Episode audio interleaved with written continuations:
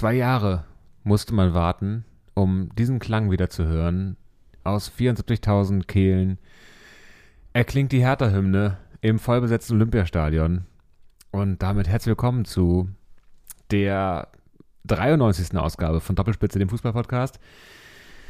Am 9. April 2022 äh, und am 29. Spieltag, ja, es gab ähm, schöne Momente heute und weniger schöne Momente. Und äh, schön war auf jeden Fall, dieses Stadion wieder voll besetzt zu sehen.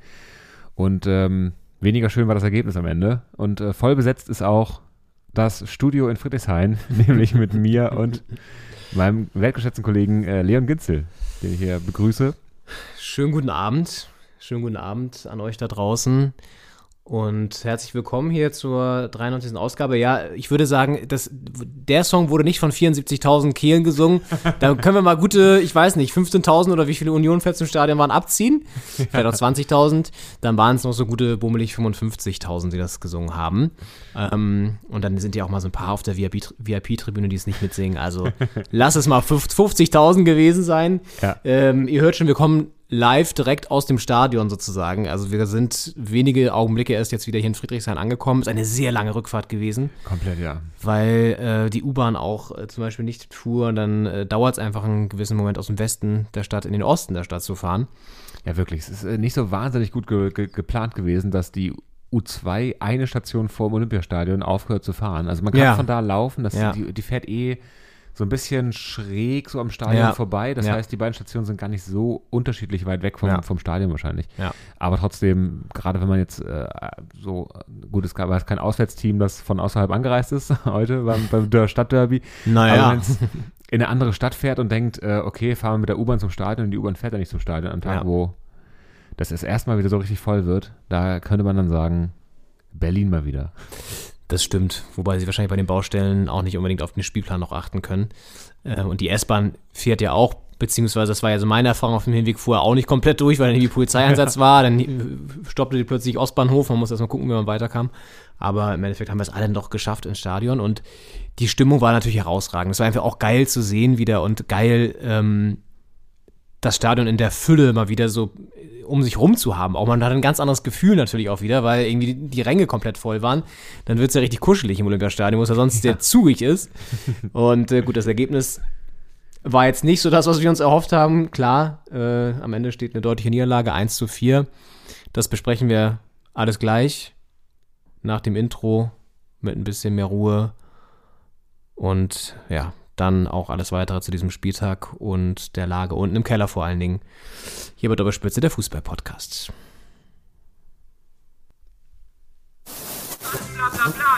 Alles bla bla bla ist das. Ihr müsst mal von eurem hohen Ross runterkommen. Was ihr euch immer alle einbildet, was ihr alles, was für Fußball wir in Deutschland spielen müssen. Ah ja, da kommt.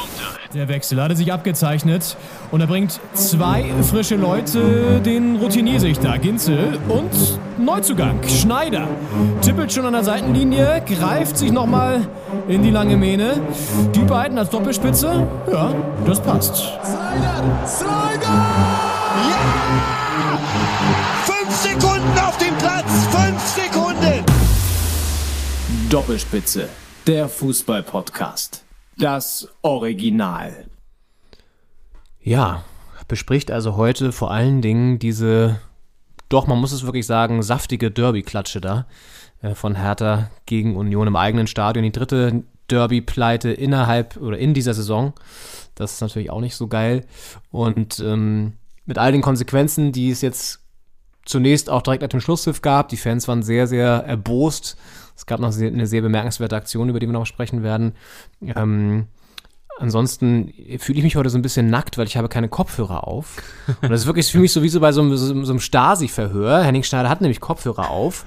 Und das, das wirkst wie so, kennst du doch, also klar, das Leben der anderen, den Film kennt man, denke ich. Ja. Da hatten die auch mal diese Kopfhörer auf. Ja, ja, ja ähm, stimmt. Äh, und Ulrich Mühe äh, in, seiner, in seiner Paraderolle oder in seiner, was heißt Paraderolle, aber in seiner größten, einer der größten Rollen, die er ja gespielt hat. Ja. Ähm, und so, so wirkt es gerade auf mich, dass du da so sitzt und so alles abhören kannst und so die, die Hoheit hast über das, was hier, was, hier, was hier zu hören ist. Und ich bin hier so ein Blindflug. Ähm, ja, aber auch unter diesen Bedingungen nehmen wir hier auf. Ja? Auf jeden Fall. Es ist, also von der Uhrzeit will man gar nicht reden. Ja. Äh, es ist zu nachtschlafender Zeit. Äh, weil es wirklich, also ich meine, 2030 war das Spiel ungefähr durch, Ja. bis man dann aber mal in Friedrichshain ist. Also man kann verstehen, dass die meisten Leute, die hier in der Ecke wohnen, da doch lieber in die alte Försterei fahren. Ja.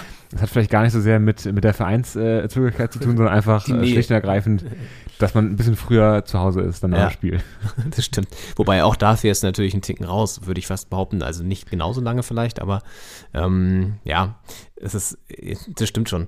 Ähm, ist auf jeden Fall, ich musste Henning auch ein bisschen wiederbeleben noch. Der war schon hier so leicht, er war schon leicht äh, auf dem Sofa eingesunken, hat überlegt, ah, sollen wir wirklich noch was aufnehmen? Ich sag, Henning, Ja. natürlich, wir nehmen jetzt ja noch auf, ja, Aber klar. Mit einem Fuß schon in Morpheus Armen, wie man sagt. Ja, ja, fast war, geschlummert. war wirklich hier schon, der, hatte schon den Pyjama so halb an.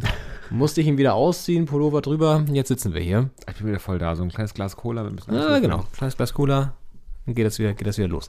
Ähm, ja, also zum Spiel, beziehungsweise vielleicht nochmal ganz kurz, was wir heute sonst noch vorhaben in der Folge 93. Klar, wir reden natürlich über das Derby, haben wir jetzt schon mehrfach erwähnt. Ähm, dann natürlich aber auch über den restlichen 29. Bundesligaspieltag, was gleichbedeutend ist äh, mit der Tatsache, dass es nur noch fünf Spiele sind, die zu spielen sind. Und das wird alles sehr, sehr knipsi da unten im Keller, weil jetzt kommen halt diese berühmt-berüchtigten Wochen der Wahrheit, über die wir gesprochen haben. Und auch in der Konstellation, der wir es befürchtet haben, nämlich, dass wir mit dem Rücken zur Wand stehen. Auch jetzt nach zwei Niederlagen in Folge, nach dem ja eigentlich guten Start unter Felix Magath oder Mark Fotheringham ja eigentlich.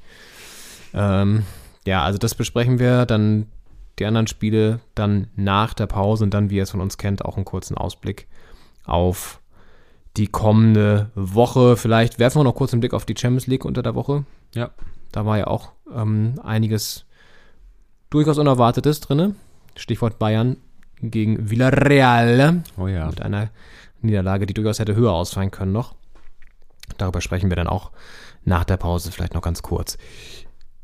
Ja, Henning, ähm, erste Halbzeit Hertha gegen Union war ja schon aus Sicht von uns Herthanern sehr, sehr, ja, erschütternd würde ich jetzt vielleicht, ist vielleicht übertrieben, aber es war schon ein sehr eindeutiges Spiel auf ein Tor, ne?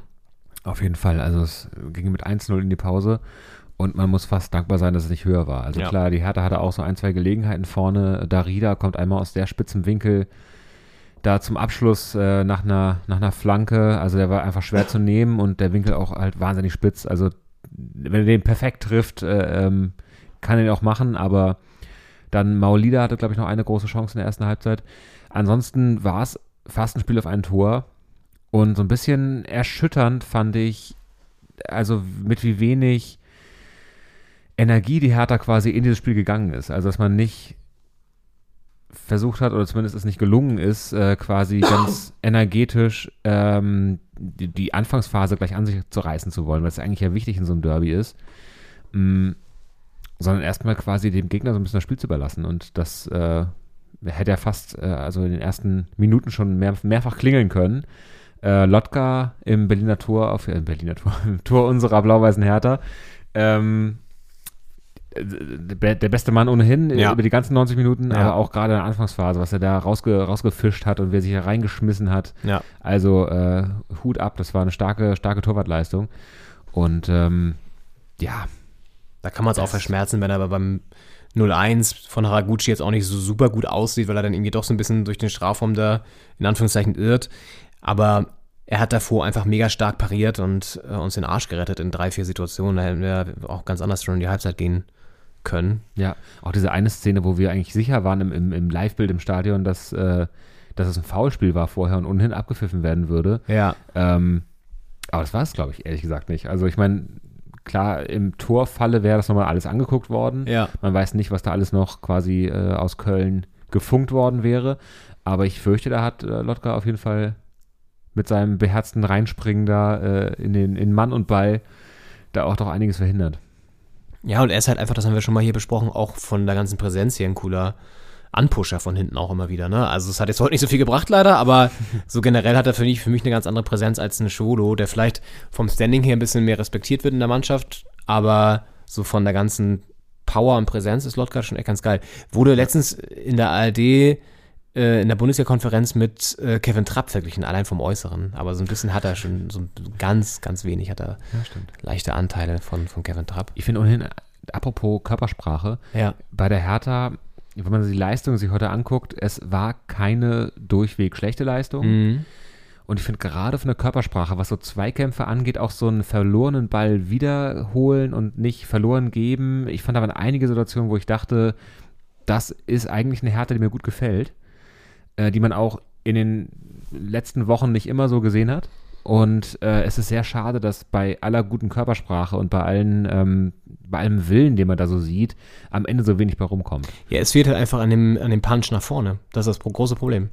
Sie zeigen öfter auch, so wie du schon sagst, Einsatzwillen und, und gehen dann nochmal nach, holen den Ball nochmal. Es wird auch vom Publikum äh, total äh, gefeiert dann auch. So diese, das sind so, so echt so einzelne Situationen, da waren so drei, vier dabei heute, wo man dachte, ja geil, schön, dass du nochmal nachgegangen bist und den Ball geholt hast. So. Ja. Ähm, aber es fehlt halt wirklich an der Zielstrebigkeit und an dem Konzept, wie man Tore schießt. Ja. Und das ist natürlich ein großes Problem im Fußball, denn es ist bekannt, dass man dafür ein Tor schießen muss, um ein Spiel zu gewinnen. Ja.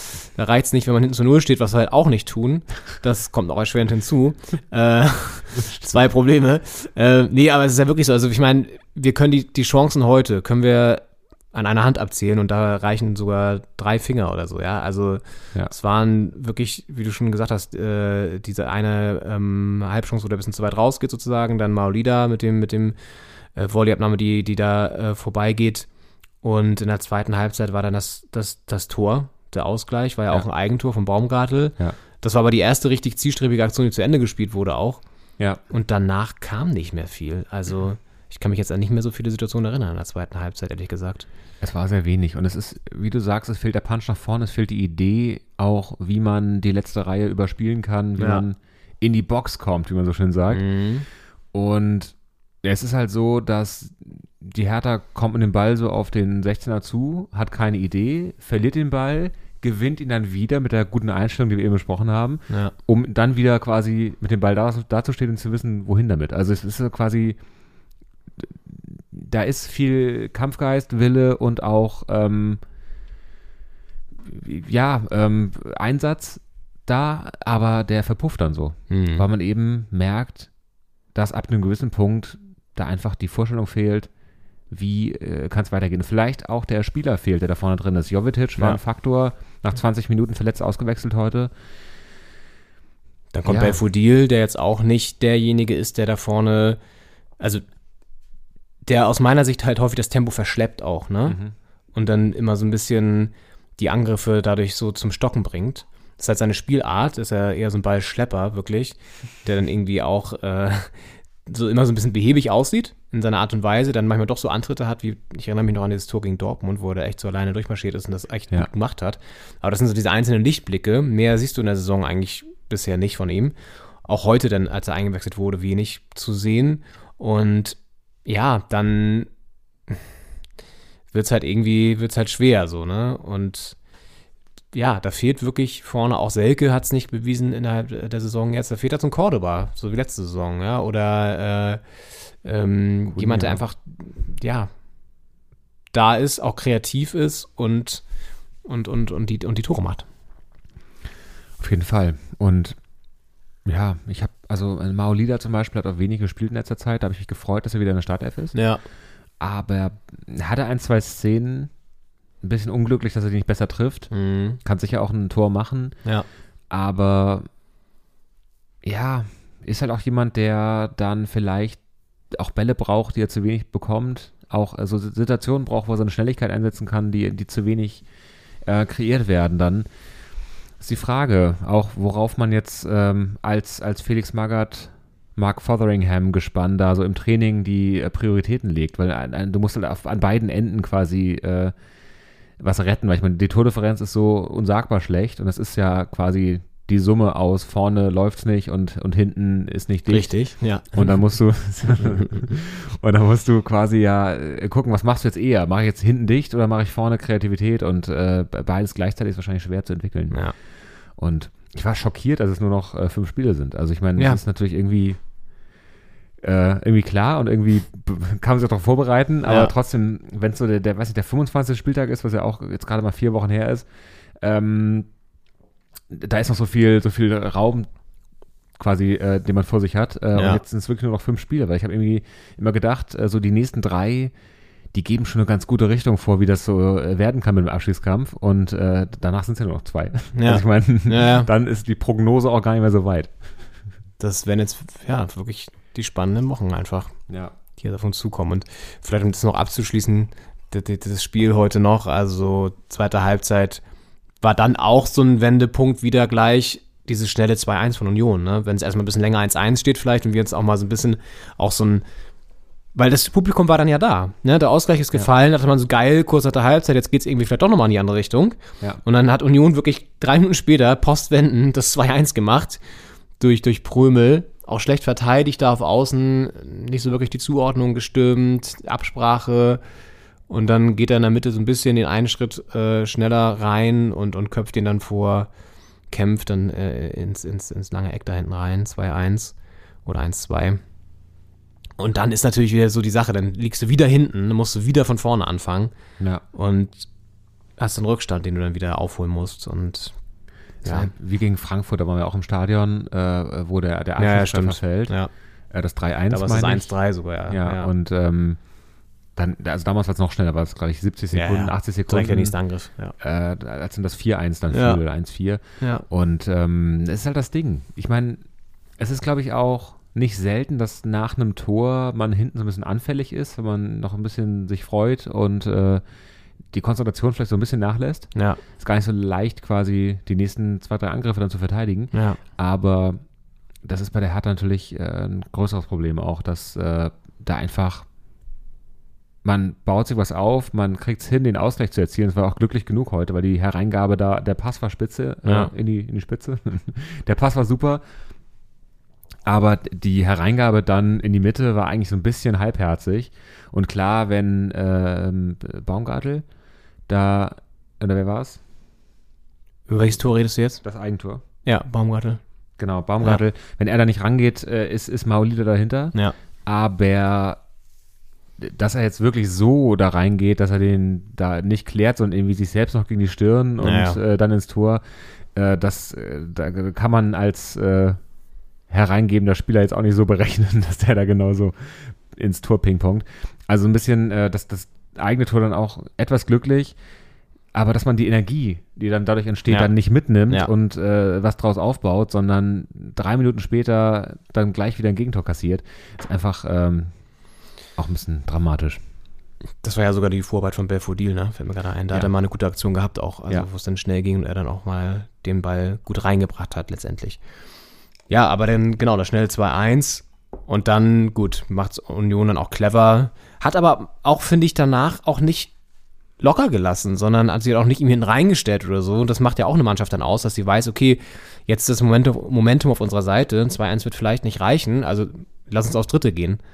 Und dann schicken sie halt da Geraldo Becker über außen, der irgendwie auch äh, Boyata stehen lässt, was ich auch spannend fand. Ja. Und der dann ins lange Eck trifft. Konter, ganz klassisch, 3-1. Stark gemacht. Und dann trifft Sven Michel sogar noch Ja. zum 4-1 und da hatten wir auch ähm, einen Sven Michel Fanclub hinter uns stehen im, im Stadion. Muss man wirklich sagen. Ähm, Ja. also es ist ja immer sehr witzig. Jetzt auch, wo dann wieder mehr Fans im Stadion sind, bekommt man ja auch viel mehr wieder so diese tollen Sprüche auch so rund um einen äh, mit. Und äh, hinter uns waren dann wirklich auch so Leute. Äh, was hat er nochmal genau gesagt zu Sven Michel? Du hast es besser der- verstanden. Der, der, der trifft nie, der, der war bei Paderborn schon scheiße Ja. und das war Paderborn. Ja. So, also da, da auch der Rundumschlag. Also Sven Michel äh, getroffen, aber auch Paderborn getroffen. Ja. Es war so ein, so ein ostwestfälischer Doppelwechsel da bei, bei Union. Es kam ja äh, Vogelsammer rein, der Ex-Bielefelder und Sven Michel, der Ex-Paderborner. Ja. Und ähm, ja, Sven, es ist halt, dann kommt so ein hoher Ball da rein und dann trifft der Sven Michel, dann trifft sogar ein Sven Michel da mal, ne? wie der, der Typ hinter uns sagen würde. Und äh, ja, der war natürlich auch der Frust da übers 4-1 und dann hat er es da gegen ihn rausgelassen. Auf jeden Fall, ja. Das, ich finde es bei Union aber auch wieder spannend, welche Spieler die so ansammeln, ja. Ob Chipka kam ja auch noch rein, Sven Michel, Vogelsammer, also alles so, so ein bisschen die, die nicht so mehr komplett gezündet haben beim anderen Verein, da aber auch nicht mega schlecht waren. Also ob, Schüttger jetzt mal außen vor gelassen, aber so Vogelsammer hat ja auch bei Bielefeld durchaus mal eine Bude gemacht. Ja. Und, ähm, und Michel bei Paderborn ja auch. Und die sie dann geholt haben so als Backup, so, ne? Und die halt dann jetzt den Kader auffüllen und auch Erfahrung wieder mit reinbringen. Und Schüttger ja auch. Und das ist schlau. Und ich finde, das ist bei Union, siehst du jedes Mal wieder. Jetzt bei den Derby-Spielen achtet man da natürlich nochmal mehr drauf. Aber diese, diese krasse Gefestigkeit bei der Mannschaft, in der Mannschaft, die fallen halt nicht auseinander, wenn dann ein Gegentor fällt. Ja. Die sind immer noch konzentriert, die haben eine saustabile Abwehr hinten, wo echt auch hohe Bälle einfach abprallen. Ja. Da hat er da auch zwei, dreimal versucht, einfach hohe Bälle rein, vorne, zack, abgewehrt. So, jedes Mal konsequent und nicht schludrig, konzentriert ähm, und einfach so, du hast das Gefühl, da weiß auch jeder, was er machen soll. Die kombinieren auch stark und äh, können jetzt ja offenbar sogar eine Auswahl von, von, von Kruse oder einen Weggang von Kruse ganz gut kompensieren. Haben jetzt ja auch nicht die mega Rückrunde bisher gespielt, aber sind trotzdem mit Tuchfühlung oben jetzt dran und haben immer noch gute Chancen auf Europa und haben jetzt die, mit das, die dritte Derby, äh, den dritten Derby-Sieg Ja. eingefahren. Also, Ja, zweimal Liga, einmal Pokal. ja.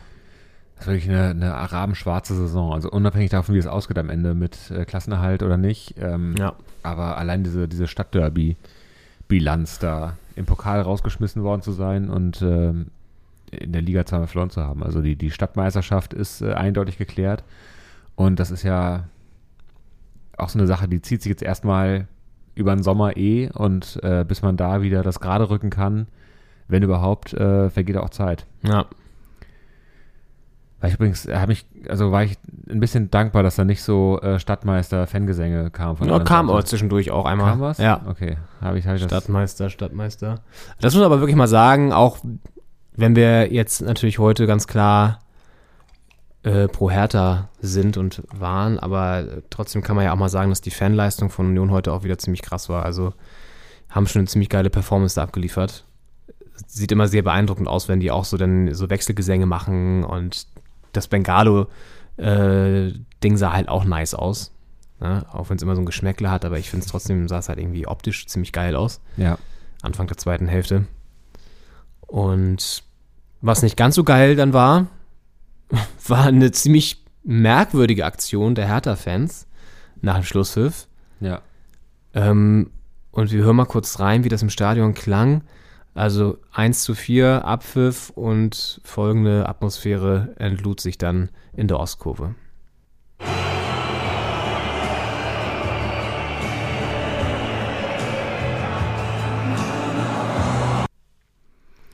Ja, da wurde versucht mit äh, stimmungsvoller Musik äh, gegenzusteuern, aber es war deutlich zu hören, dass da doch äh, lautstark gepfiffen wurde. Und Das ist wie bei den Oscar-Verleihungen oder so, wenn jemand zu lange redet, dann wird doch auch mal so Musik eingeblendet oder so, so Preisverleihung, ja. um das abzuwürgen. Und ähm, dann die Mannschaft ist in die Kurve gegangen, äh, hat sich da gestellt. Wahrscheinlich äh, musste da auch ein bisschen überredet werden. Es ging nicht so wahnsinnig schnell, dass sie in die Kurve sind Ja.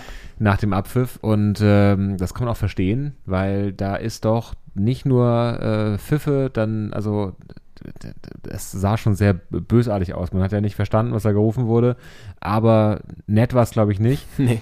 Und ja, dann gab es eine skurrile Situation. Wir haben das so aus der, aus der Halbferne beobachtet Ja. und nicht so ganz verstanden. Und Ja. später ist es noch ein bisschen eingeordnet worden. Was Ja. ist da vorgefallen? Also, man muss dazu sagen, es sind auch ein, zwei Fans dann über den Graben gesprungen und wirklich zu den Spielern hingegangen.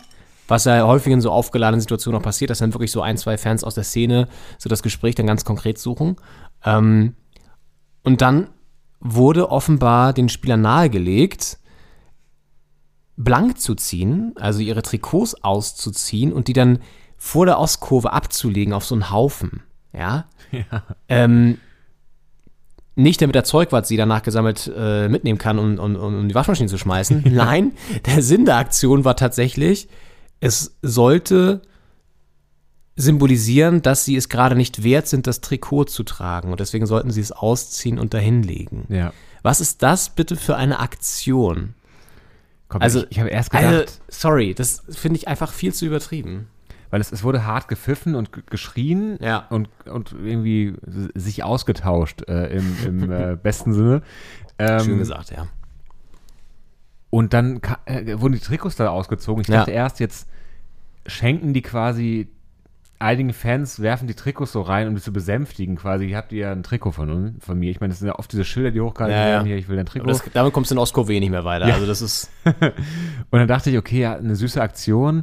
ähm, äh, okay, und dann wurde er geklatscht auf einmal. Es ga- gab so eine Wendung, dann gab es Applaus und dachte Ja. ich, okay, damit, dass jetzt hier fünf Leute da ein Trikot kriegen, da haben sie jetzt hier die, die Gunst wieder zurückgewonnen. Geil. Nee, so leicht sind die nicht zu be be- besänftigen, glaube ich. Und dann haben die die Trikots da aber auf den Boden geworfen. Da dachte ich, das macht gar keinen Sinn, da kriegt ja, Ja. niemand. Ja. Werden jetzt Was soll das? was? Ja. Ähm, und das, das wurde ja später erst auch in, in, in Interviews eingeordnet, dass das quasi wirklich so eine, ja, wie so, wie so zwei Hunde, die sich so treffen und der eine legt sich dann so auf den Rücken und der andere, der hat dann quasi gesagt, Ja. okay, du, du bist jetzt hier der stärkere Hund und dann müssen sie sich nicht quasi äh, kaputt beißen, um das zu klären, sondern können das einmal so, so quasi sozial klären. Und ähm, Ja, das hat auch so was Archaisches einfach so, ne? Komplett, Das ja. ist so ganz merkwürdig. Das sind so, das das sind so, so, so, so, so äh, Rituale und so äh, Mechanismen, die da greifen. ja. Wo du dir echt so denkst, sind wir jetzt hier gerade äh, erwachsene Menschen, die miteinander kommunizieren? Oder ist es, ist es irgendwie Tierwelt oder äh, einfach so, so, so ganz uralte Strukturen? Ja, und äh, Freddy Bobic war ja im Interview danach und Ja, äh, wurde ich gefragt, ob er das auch gemacht hätte. Also hätten sie ihr Trikot da auch abgelegt, dann meinte er nein. Äh, ich trage das mit Stolz und Ja. ich habe die Berechnung, das zu tragen und äh, sowas mache ich nicht. Und dann wurde halt gefragt, ja, wie finden Sie das dann, dass Ihre Spieler das gemacht haben? Suchen Sie das Gespräch mit denen, sagen Sie, das war uncool. Ja. Äh, und das wollte er nicht so richtig beantworten. Also ich Nee. weiß nicht, was da intern jetzt so geredet wird. Ich Das weiß ist halt nicht. auch wieder so eine Sache, ne? sorgt auch wieder für Zündstoff für neuen und so, ne? Also die Aktion vielleicht jetzt nicht unbedingt, aber natürlich diese ganze Niederlage und so wird jetzt auch wieder, da wird's rumoren und so. Aber ich fand es stark, dass er das gesagt hat, weil Ja. es ist halt auch wirklich so ein krass erniedrigender Akt. Ja, Und komplett. du machst dich da vor den Fans eigentlich zum Affen, so Mhm. mal ganz salopp gesagt, auch wenn sie nicht gut gespielt haben, ja. Und wenn sie äh, die dritte äh, Derby-Pleite in Folge äh, kassiert haben jetzt innerhalb der Saison und so, und das ist irgendwie nicht geil, ja, und die Fans sind sauer, keine Frage. Kann man irgendwie alles verstehen, aber man muss auch mal so ein bisschen Piano machen und auch mal so ein bisschen das Ganze. Was, weil, was bringt es so, ne? Das hatten wir schon mal Ja. das Thema. Was bringt es, wenn du die Fans, äh, die, die Spieler jetzt so niedermachst? Ja. Ne? Geil fand ich auch äh, Askasiba, der einfach dann so nach ein paar Minuten einfach weggegangen ist. Ja. Da sind die Fans auch ein bisschen böse gewesen. Und er ist einfach schnurstracks einfach weggegangen. Hat er Ja. keinen Bock auf die Scheiße. Ja, ich hätte ihn eigentlich so ein bisschen konfrontativer eingeschätzt, dass er auch Bock hat, da vielleicht eine Niederlage Ja, aber ich kann das irgendwie auch verstehen. Ja. So. Also, was weiß ich, der hatte auch keinen Bock, dann so rumzudiskutieren oder so und denkt sich auch, komm, Ficker, ich gehe jetzt hier duschen. Ja. Ich gehe dann auch Ja. nach Hause. Noch wenig los in der Dusche gerade. Geh, geh, geh noch, ich bin noch verabredet heute im, im, im, Steakhouse nachher. äh, das lassen wir nicht nehmen. Ähm, ich frage mich auch, wer ist auf die Idee gekommen? Weil ich habe das so in der Form noch nie gesehen und ich kenne das jetzt nicht als, als Geste zwischen Fan und Mannschaft. Und es scheint ja wirklich so zu sein, dass es quasi ein, ein Vorschlag, ein Impuls aus der Fan-Community ja. war, so, Ja. okay, wir haben uns überlegt, wenn ihr das jetzt macht, Ja. dann sind wir so ein bisschen weniger sauer. Ja, Und das ist ja auch was, was jetzt nicht so mit, mit oben abgesprochen war, weil ich meine, Frede Bobic war, glaube ich, so ein bisschen genervt, dass das stattgefunden hat, weil es natürlich auch irgendwie schlecht aussieht. ja klar. Und ähm, Ja, das ist mit keinem abgesprochen. Also Ja. das ist einfach, das ist, glaube ich, eine Sache. In der Ultraszene gibt es bestimmte Rituale, bestimmte Abläufe oder so, so sind wahrscheinlich auch so Forderungen für den Fall X. So. Und äh, das erinnert auch so ein bisschen an diesen Auftritt während des Trainings, wo sie ja mal den Platz gestürmt haben und gesagt haben, wir zünden hier die nächste Stufe. genau, ja. Wenn das und das nicht passiert, also wenn ihr nicht gewinnt, dann zünden wir die nächste Stufe. Ja. Und Ich gefragt heute, war das die nächste ja, Stufe? gut, aber was bringt's dann so, ne? Also es ist ja, führt ja auch wieder zu nichts. Ja. Also das ist irgendwie auch so eine gewisse Hilflosigkeit der Fans, die, glaube ich, auch nicht mehr wissen, wie sie den, den Spielern irgendwie, was sie denen sagen sollen, aber es bringt ja auch immer nichts, sie runterzumachen, ne? Ja. Sondern du musst ja auch sie eigentlich pushen fürs nächste Spiel und sagen, hey Leute, klar, heute war scheiße und wir sind sauer, weil die ganze Saison mal wieder scheiße läuft, aber wir versuchen das jetzt zusammen irgendwie zu, zu lösen. So und Ja. Wir sind für euch da, weil ähm, mehr können wir nicht machen und wir sind bis zum Ende sozusagen, glauben wir daran und es ist ja auch noch nichts verloren. Ne? Ich meine, wir haben jetzt das wirklich in der eigenen Hand. Wenn wir die nächsten zwei Spiele da gewinnen, dann sieht es halt auch schon besser aus. Ja. Und das kann ja auch, ist ja auch nicht unrealistisch. Ja, wir, wir spielen gegen die alle noch, die Ja. ja. kurz vor uns sind.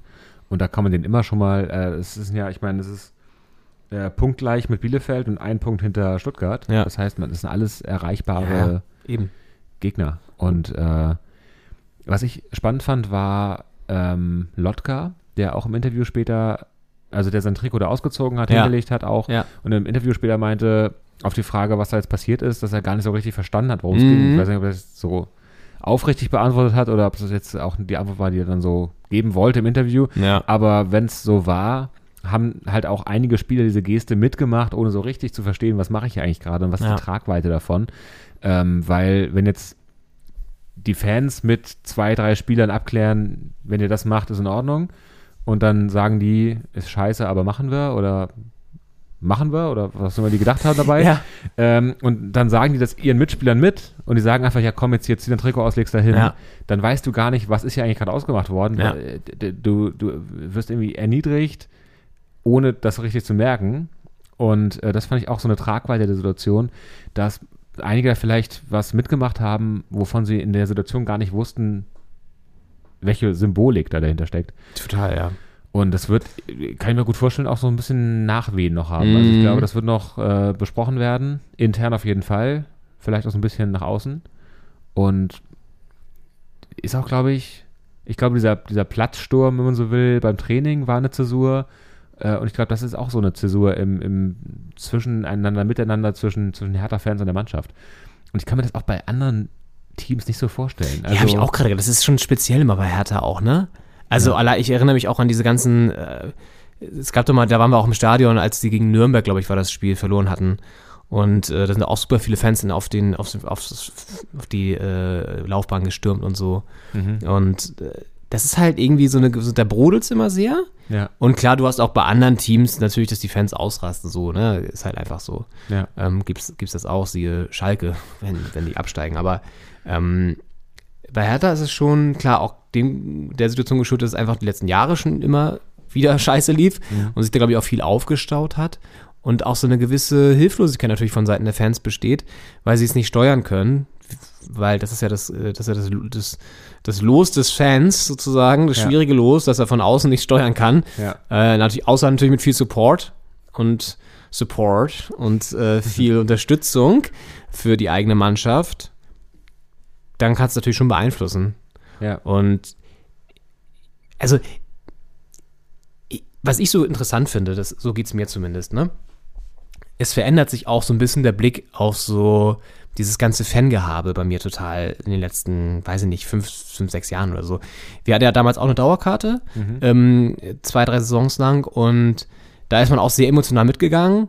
Wir haben uns schon immer so ein bisschen auch, also wir, wir wären ja nie auf die Idee gekommen, irgendwie da aufs Spielfeld zu stürmen oder so, ne? Aber man war ja auch durchaus mal sauer, hat irgendwie das viel mehr noch so inhaliert. ja. Und ich finde jetzt, wo es klar auch mit Corona und dieser ganzen Pause auch und man war eh so ein bisschen weiter weg von dem Ganzen, empfinde ich es bei mir aber wirklich so, dass ich das so sehe und mich wirklich so, so, so, so, so davon distanziere, fast schon emotional und dann so denke, boah, was macht ihr da? Das ist, man schämt sich fast so ein bisschen fremd für dieses ganze Ge Ge Gehabe einfach. Weißt du, was ich meine? Ja. Ich finde das irgendwie, ohne jetzt einen Abriss zu stellen, dass, dass die Ultras auch mega wichtig sind, weil sie einfach auch über dieses Fan-Sein und Pushen eine krasse Arbeit leisten, ne? Und irgendwie Ja. auch dafür da sind, so in sozialer Hinsicht ähm, Sachen anzustoßen und auch äh, so, ein- so ein Fanclub einfach mega wichtig ist für eine Gemeinschaft und so. Das, das, das meine ich gar nicht. Aber ich finde so dieses, das kam heute auch so bei einigen Sprüchen, die man wieder gehört hat, so krass raus im Stadion, finde ich, dass es halt schon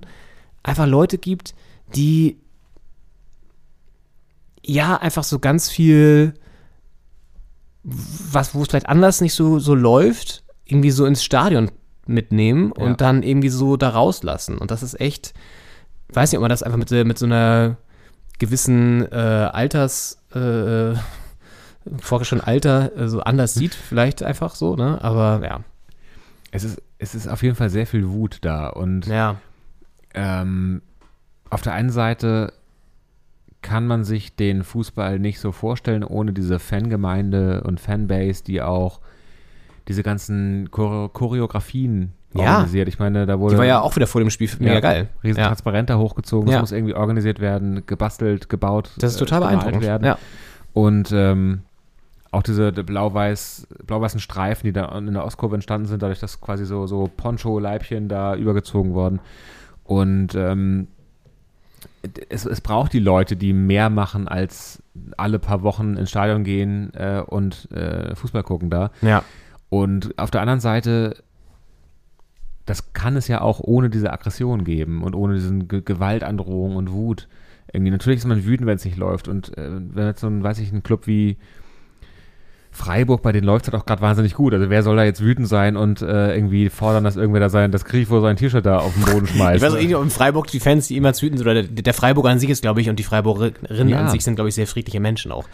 Und, und das ist halt, ja, es ist ähm, Liegt aber auch am Klima da unten im Schwarzwald. wahnsinnig viele Sonnenstunden im Jahr. Die sind einfach glücklicher. es ist so eine, ja, eine Wechselwirkung zwischen Team und, und, und Fans und das ist einfach gerade eine Abwärtsspirale bei der Hertha, weil die, die, die, Team, das Team bringt auf dem Platz die Leistung nicht, dadurch sind die Fans sauer und weil die Fans sauer sind, ähm, entmutigen sie das Team noch mehr Ja. und dadurch wird die Leistung schlechter und das, das äh, bedingt sich einfach, dass es einfach gerade bergab geht und Wobei man ja auch sagen muss, wir reden hier knapp drei Wochen, nachdem sie ja eigentlich super gut nach dem Trainerwechsel gestartet sind, erstmal wieder mit 3 Komplett. gegen Hoffenheim. Ja. Das, das vergisst man schon wieder komplett eigentlich gerade, ich meine, man hat vor diesen so weit weg ist. vor diesen drei Spielen Hoffenheim, Leverkusen, Union, hat man gedacht, ach du, ach du grüne Neune, Ja.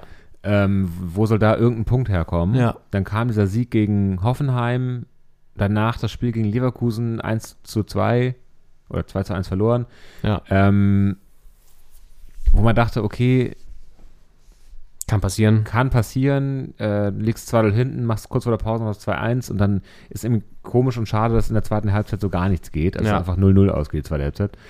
Ähm, da muss irgendwie, muss, denkt man da, da muss mehr Risiko, dass man wenigstens die zweite Halbzeit verliert, äh, wenn schon, äh, also beim Versuch, sie zu gewinnen.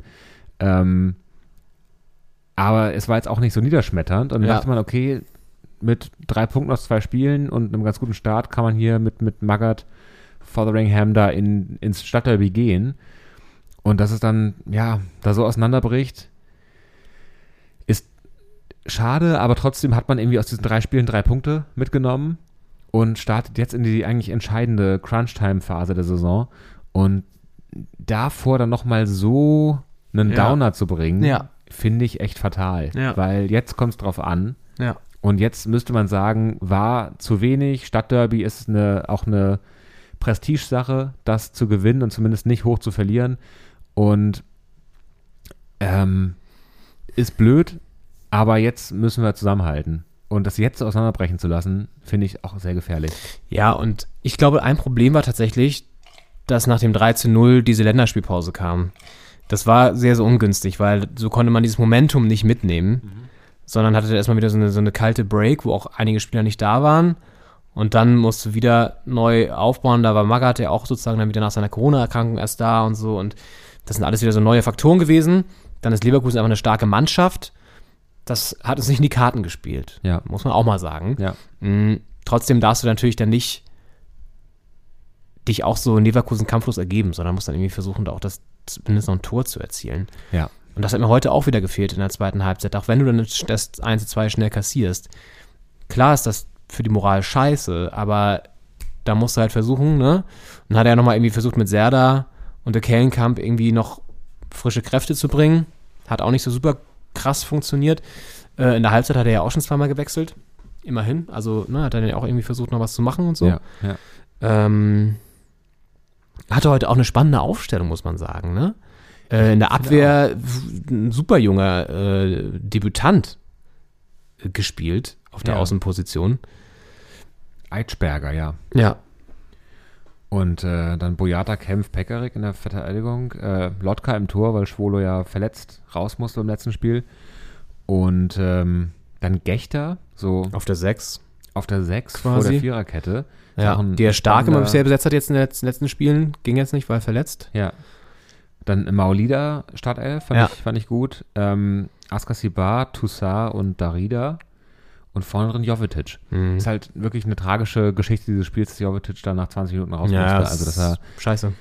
einfach nicht ähm, seine Rolle da übernehmen konnte, die er eigentlich, äh, für die er eingekauft wurde und die er auch für mein Gefühl wie kein anderer da vorne drin, gerade bei der Hertha jetzt im aktuellen Kader übernehmen kann, äh, weil eben die anderen eher übers Tempo kommen.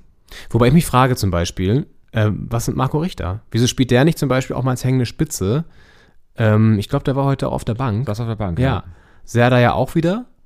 Und Ja. das sind ja eigentlich Leute, die auch meiner Meinung nach in solchen Situationen mit ihrer ja auch so ein bisschen aggressiveren Spielart äh, was bringen können. Ja. Also bringt doch vielleicht mal einen Richter als hängende Spitze einfach sozusagen oder ne, als falsche Neun oder wie auch immer, ist ja kein klassischer Stoßstürmer, aber Ja. der da vorne wuselig für, für, für, für Bewegung sorgt. Wäre vielleicht mal eine Möglichkeit jetzt im nächsten Spiel, das zu machen. Und ist halt auch mutig im Derby, da hinten links so einen 18-Jährigen spielen zu lassen. Kannst Ja. du machen, kann gut gehen, kann irgendwie auch pushen, aber war auch eine interessante Entscheidung. Ich weiß auch nicht, ob, ob also Mittelstedt wurde ja eingewechselt dann später, Mhm. äh, zur Halbzeit, glaube ich. Mhm. Ähm, ob der nicht fit war für 90 Minuten? Also ob er quasi dachte, dann fangen wir mal Ja, weiß man nicht. experimentell an. Ja. Aber äh, eigentlich, also ich meine, Plattenhardt ist ausgefallen, der hat ja gegen äh, Hoffenheim alle drei Tore da vorbereitet mit seinen Ja. Freistößen. Das ist dann Leverkusen auch schon ausgefallen, ne? gegen Leverkusen auch ausgefallen und dass der dann also so ein so Wahnsinn Spiel macht und danach dann einfach äh, wegen muskulärer Probleme fehlt, ist halt auch so eine Geschichte. Also Ja. dann hast du einen neuen Trainer, äh, Plattenhardt, das hat anscheinend sehr gut funktioniert. Wir haben ja das, den, den Ton von Fotheringham Ja. über Plattenhardt da auch schon äh, gehabt in der Folge. Und anscheinend hat das harmoniert Ja. zwischen, zwischen dem neuen Trainergespann und ihm. Und Plattenhardt scheint ein Spieler zu sein, der das ein bisschen braucht auch.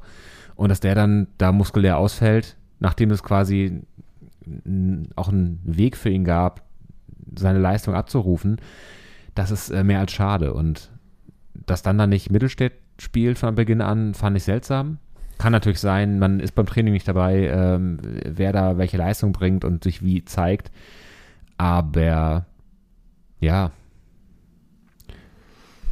ja, alles in allem lässt es einen ein bisschen ratlos zurück, weil einerseits war die Leistung nicht komplett katastrophal, das Ergebnis schon.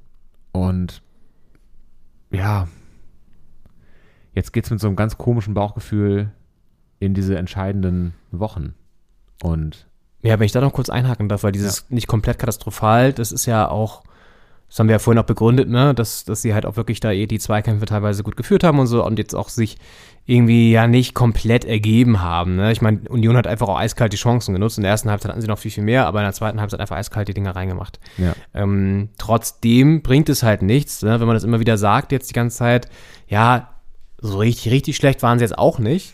Das ist halt auch gefährlich, ne? Also einfach so dieses, ähm, darauf kannst du dich auch ein bisschen ausruhen, dass man mal sagt, so, ja, okay, aber so ein bisschen gekämpft haben wir ja schon, oder? So, ne? Und dann gehst du ins nächste Spiel wieder rein und sagst, äh, ja, komm, jetzt noch mal ein bisschen mehr vielleicht, und dann klappt das schon. ja. Und damit kommst du wahrscheinlich eben nicht, nicht durch. Und ja, jetzt kommt äh, als nächstes Spiel Studi. Ich glaube, das ist noch was dazwischen. Es ist Augsburg erstmal. Naja, jetzt kommt Augsburg. Auswärts in Augsburg und dann ist Stuttgart Ja, in Berlin zu Gast. ja, Und dann ist es äh, Bielefeld ja, wahrscheinlich. dann ist es Bielefeld. Genau, auswärts nach Bielefeld. Okay, und Augsburg hat sich ja fast schon so ein bisschen gelöst von da unten wieder mit Komplett. zwei Schlüsselsiegen. Ja, Ähm, auch unter der Woche dieses Nachholspiel gegen Mainz. Das hatte man schon wieder Ja. fast vergessen, dass sie Ja. ja noch ein Nachholspiel haben. ja, Dann jetzt gegen, gegen Bayern knapp verloren. Ähm, besprechen wir vielleicht gleich nach der Pause, aber ja. ähm, auch nicht, nicht so super ausführlich vielleicht, aber das sei schon mal erwähnt. Ähm, Ja, das Ja. Restprogramm der Hertha ist halt Augsburg, Stuttgart, Bielefeld und dann Mainz und Dortmund. naja, Und das ist, also es sind äh, vier auf jeden Fall gewinnbare Spiele und Dortmund.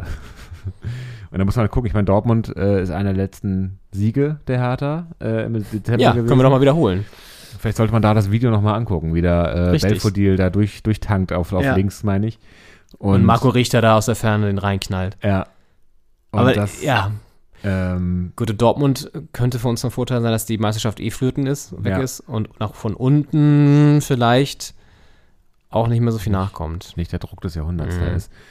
Und ansonsten heißt es halt einfach, äh, wie man so schon sagt, die Hausaufgaben machen und äh, die Punkte holen, da wo man sie, wo man drankommt. Und gut, Augsburg ist jetzt nicht mehr so ein richtig direkter Konkurrent, weil sie einfach jetzt zweimal gewonnen haben.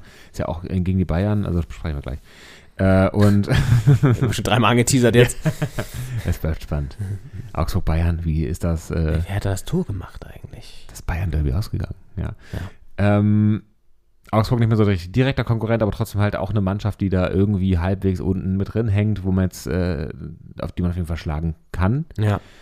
Und dann Stuttgart-Bielefeld, natürlich die beiden Sechs-Punkte-Spiele, äh, die's- die man gewinnen muss, wenn man da halbwegs äh, solide rauskommen will. Ja. Und dagegen Mainz sind halt auch Punkte drin. Und wenn man aus den vier Spielen äh, da ordentlich was rausholt, dann ist es vielleicht gegen Dortmund auch nicht mehr so wichtig, wie es ausgeht. Ja. Ansonsten muss man halt in Dortmund noch, noch punkten am letzten Spieltag. Das würde natürlich, je nachdem, wie das Programm der anderen da so aussieht, äh, eine unkomfortable Situation. Auf die man gerne verzichten würde, denke ich mal, auch aus Sicht der Hertha-Verantwortlichen. Ja, Ja, gut. Wollen wir in die Pause gehen? auf jeden Fall. Pfeifen wir pünktlich ab. Pfeifen wir pünktlich ab äh, und ähm, haben noch einen Menschen, das so als kleiner Teaser, der euch über die Werbepause jetzt äh, retten soll, den wir im Stadion gesehen haben. Da waren wir froh, dass wir ihn nicht hören mussten. Wer das ist und was es damit auf sich hat, das hört ihr gleich nach der Pause. Hier wird aber spitze. Bis gleich. Leute, wir machen den Ball vorne! Jetzt geh, geh, geh! Paul! Ja, ganz woanders. Ich brülle irgendwas an. Wir sollen nach vorne spielen, wir müssen drei Stück kriegen! Ja, da sind wir wieder wach. Und da sind wir auch wieder zurück bei Doppelspitze, der Fußball-Podcast. Folge 93, äh, zusammengeschrien von Steffen Baumgart. Ah. Am 9. April 2000. Wait, wir müssen überlegen, 9. April ist ja der Samstag, ne? Wir veröffentlichen das ja.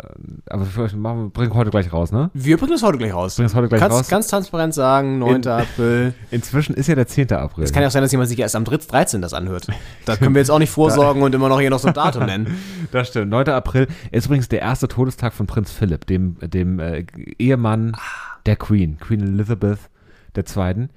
Und sie hat sich Äh, jetzt ja auch in letzter Zeit wieder häufiger öffentlich gezeigt. Das war ja eine lange Zeit gar nicht so. Das stimmt, sie war angeschlagen. Ja. Äh, damit äh, herzlich willkommen zu Doppelkrone, der äh, Royal Der Podcast. royale Podcast. Mit Sir Henning Schneider. Ja, wie steht es um die Queen? Man weiß es nicht. Ähm, das ist auch immer so ein, so ein Feld, wo eigentlich alle Informationen aus irgendwelchen palastnahen Insiderquellen, von denen Ja. wahrscheinlich 80 Prozent sich einfach The Sun ausgedacht hat. Richtig. Oder die Da- Daily Mail. ja. Ähm, aber äh, wenn man einfach nur das nehmen würde, was da offiziell verlautet wird, dann äh, hätte man kaum was zu berichten. Das ist Und richtig. Du brauchst deine Quellen. Das Auf jeden so. Fall. Das wäre In so, der Küche viel auch. Ja. Küchenpersonal, glaube ich, auch viel. Ja. Das da Das tratscht. so, als wenn die Bundesliga nur alle vier Wochen mal spielen würde. Das wäre für Fußballfans wie uns einfach zu wenig. Und Ja. Royal-Fans brauchen da einfach mehr Input, als der Palast so Output hat. Dementsprechend sind die Insider da sehr wichtig. Und äh, ja, Steffen Baumgart hat damals, als dieser Ton entstand, äh, zu Hause in der Isolation Fußball gucken müssen. Und äh, das äh, In der Isolation? Also in, äh, ähm, das musste dann seine, seine Familie ertragen ja. und die Nachbarn. Ähm, aber das Geschrei bringt ja auch was, denn Köln an diesem Spieltag hoch erfolgreich. dreht ein Spiel gegen Mainz, das schon fast verloren geglaubt war, nämlich ein 0 zu 2 in ein 3 zu 2. Deswegen haben wir diesen Ton ausgesucht mit Steffen Baumgart. Und ähm, um vielleicht noch kurz den Teaser aufzulösen, der hier vor der Pause aufgemacht wurde, der uns gerade hier noch wieder einfiel, als wir dann dachten, okay, was machen wir jetzt? In der, in der, nach der Pause. Ähm, die- ich habe ja erwähnt, dass es einen, einen Menschen gab im Stadion, den wir gesehen haben. Wir waren froh, dass wir ihn nicht hören mussten. Ja. Es war nicht Herr Tinho, das Maskottchen, nein. Ja. Es war ein Weltmeister. Ja. Lodder. Lothar Matthäus, der natürlich in seinem Engagement für einen beliebten äh, Sportberichterstattungssender, äh, äh, des sogenannten Pay-TV, ähm, Samstagabend äh, beim sogenannten Topspiel äh, auch immer im Stadion zugegen ist. Ja. Heute also in Berlin, äh, Dienstort Berlin heute. Und er saß da an seinem Pult und äh, in, der, in der Halbzeitpause und da dachte man, schön, schön dich zu sehen, Lothar, schön dich nicht zu hören auch. Weil es war, Ja. er war sehr, also es, war- es war so nah, aber auch so fern. Man Ja. hat einfach nichts gehört. Wir haben ihn fast gerochen. Und Ja. Ich kann mir vorstellen, so ein sehr schweres Aftershave auch immer, so ein, so ein typisches, Ja. ein scharfes. Und halt auch äh, immer so eine, so eine sehr pointierte äh, und auch vernichtende Kritik wahrscheinlich der Hertha. Ja, aber so eklig vorgetragen, weil er hat ja auch so einen Ja. komischen ähm, Dialekt. Ja, Diesen, fränkische. ja, das Fränkische ist ganz komisch irgendwie. Ja. Und er schaltet sich ja auch während des Spiels immer dann so ein. Ja. Auch da waren wir froh, dass wir das nicht gehört haben. Ja. Aber ich habe so gesagt, äh, gedacht, auch das ist schon irgendwie auch ein chilliger Job, ja. Sie haben dann irgendwie diese Halbzeitanalyse gemacht, dann war Schluss. Dann Sebastian Hellmann und er sind dann so weggetigert. Er noch irgendwie kurz zu jemandem da an der Bank, den er kannte. Dann hat er irgendwie den noch gequatscht so. Ja. Sebastian Hellmann mal kurz runtergegangen in die Katakomben. Danach hat er sich da an so einen Tisch gesetzt, am Seitenrand das Spiel weiter verfolgt mit Bildschirm und so Blick auf die, auf die, äh, aufs Spielfeld einfach. Ja, das Buffet. Dann, und ich meine, das ist, die machen das jetzt ja auch seit tausend Jahren schon, ne? Das ist ja für Ja. die auch mega Routine. Ja. Das heißt, so, das, das moderieren die mit links, so, ne? Ja. Ähm, und keine Ahnung, das, das Geile ist ja einfach, dass du trotzdem so viele verschiedene Stadien wahrscheinlich auch siehst und jeder Ort, der irgendwie nochmal anders ist und du dich nochmal neu fokussieren musst und so.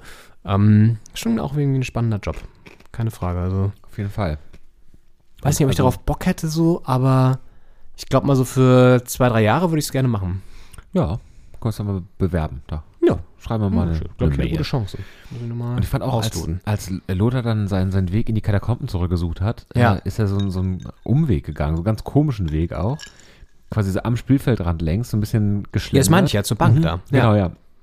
Und ich hatte das Gefühl, Lothar ist auch so einer, der, der so irgendwo ist und dann läuft er so rum in der Hoffnung auch angesprochen zu werden. Ja, das habe ich aber auch, ja. Wie so Leute, die, die sind, äh, sie sind irgendwo, wo sie nicht fehl am Platze sind. Also Ja. man fragt sich nicht, was macht der denn jetzt hier? Also, äh, weiß nicht, wenn jetzt, weiß nicht, äh, im Zoo so im Futterraum von den Elefanten rumlaufen würde, würde man denken, was macht Lothar Matthäus denn jetzt hier? so.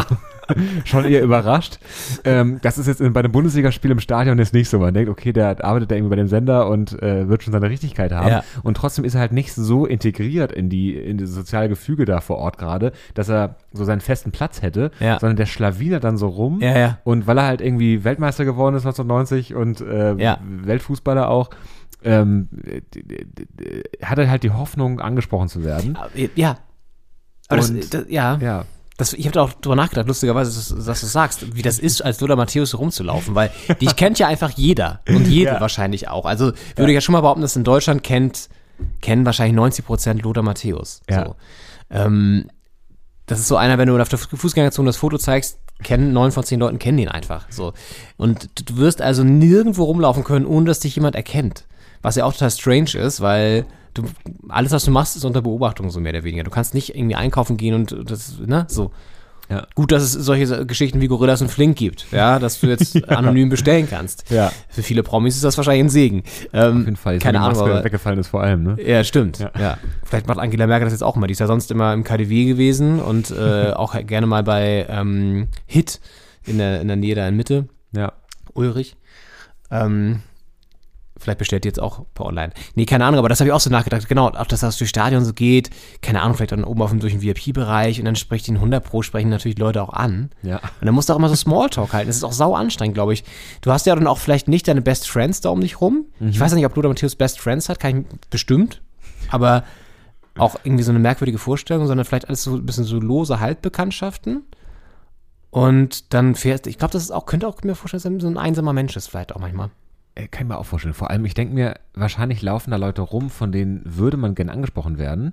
Die sprechen einen dann nicht an. Naja. Und dafür sprechen einen halt die Leute an, wo man denkt, das muss jetzt nicht unbedingt sein.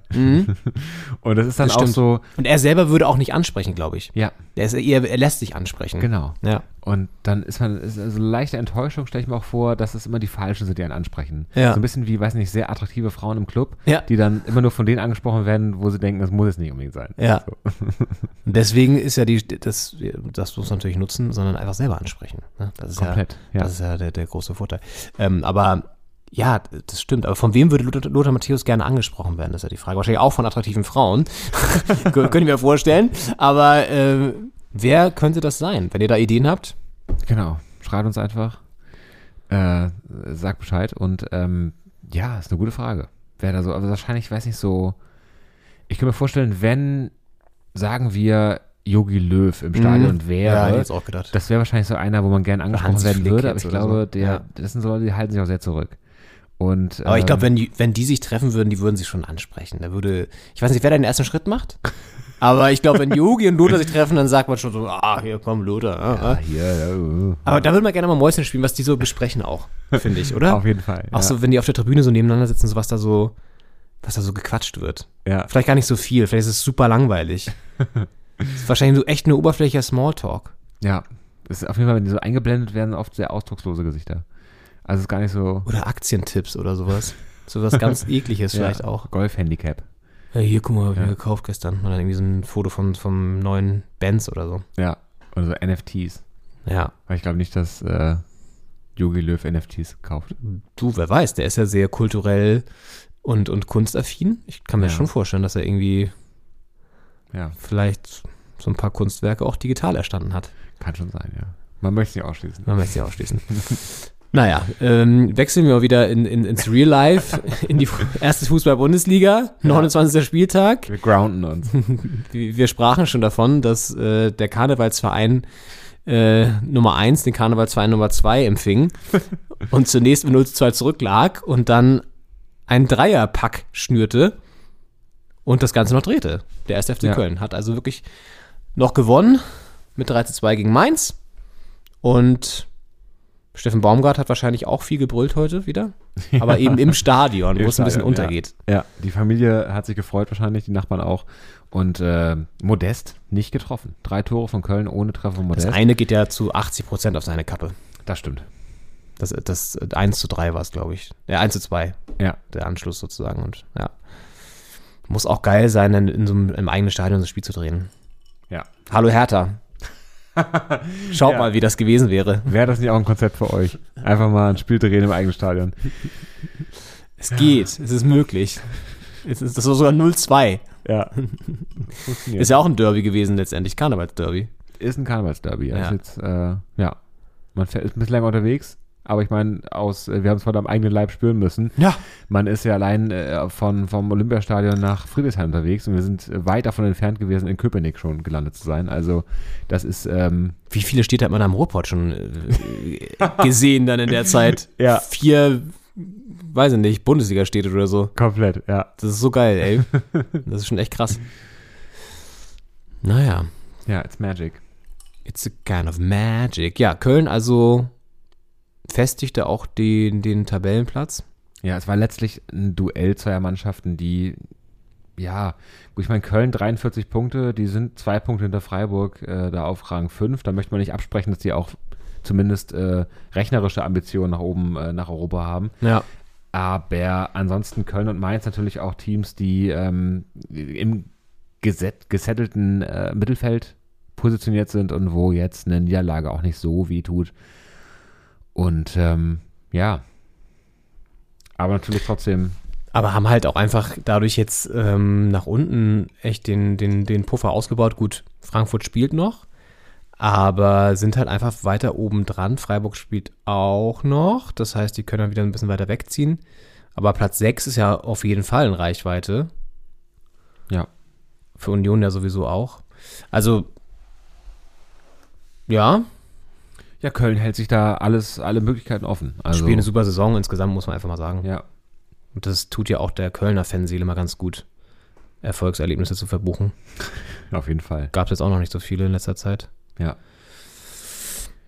Was hatten wir noch auf dem Tableau heute? Einen deutlichen Sieg der Wölfe. Ja, aus dem Wölfezentrum. Wölfezentrum in Niedersachsen haben geliefert. Ja. Florian Kofeld war zurück nach Corona-Erkrankung wieder an der Seitenlinie und sieht ein 4 zu 0 seines Teams. Gegen die Arminia aus Bielefeld. Gut für uns, danke dafür. Ja. Da kann man auch mal einer, einer Mannschaft wie Wolfsburg Danke sagen. Auf jeden Fall. Bielefeld damit punktgleich weiterhin mit der Hertha. Ja, Und äh, nicht auszudenken, wenn, wenn Bielefeld jetzt wirklich da gewonnen hätte gegen Wolfsburg und Oh dann Gott, drei Punkte weggezogen wäre. Ja. Wollen wir gar nicht dran denken, was da nicht auszudenken müssen wir wäre. ja nicht denken, weil ist ja nicht passiert.